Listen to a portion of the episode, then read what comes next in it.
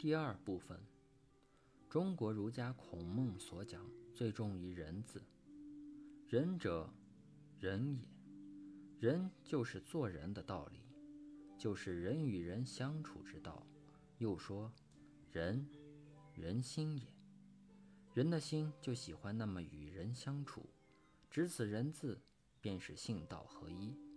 中国人把一人字观念来看人，所以说四海之内皆兄弟，民无同胞，物无余也。又说中国一人，天下一家。用中国人的话来讲，如说中国人、外国人，人总是人，不该有分别。又说日本人、英国人、美国人。印度人岂不是大家都是人？若用其他民族的语言来讲，便不同。如用英语，不能说 Chinaman，那是侮辱中国人。他们对中国人十分不客气、不礼貌的时候，才会叫 Chinaman。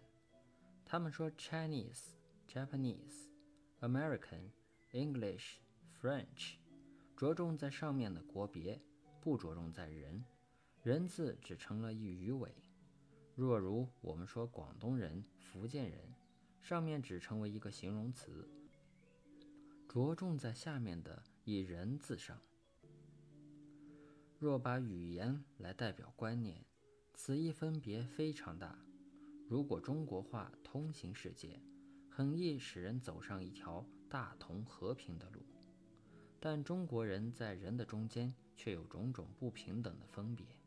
如说圣人、贤人、善人、君子人、大人、小人、恶人、坏人，甚至于说不是人。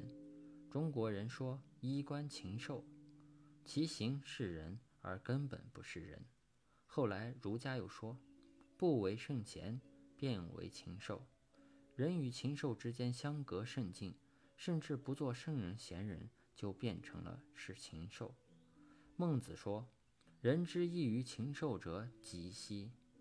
几息只是那极为少的一点，而中国人则特别看重那一点。在西方观念中，又似乎并不看重这一点。如他们讲心理学，把一条狗、一只兔子、一只老鼠做实验，把狗、兔的心当作人的心来看待。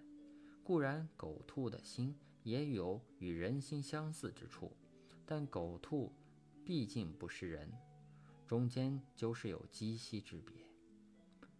心如此，性亦然。孟子诘问告子说：“照你讲法，犬之性如牛之性，牛之性如人之性，这中间没有分别吗？”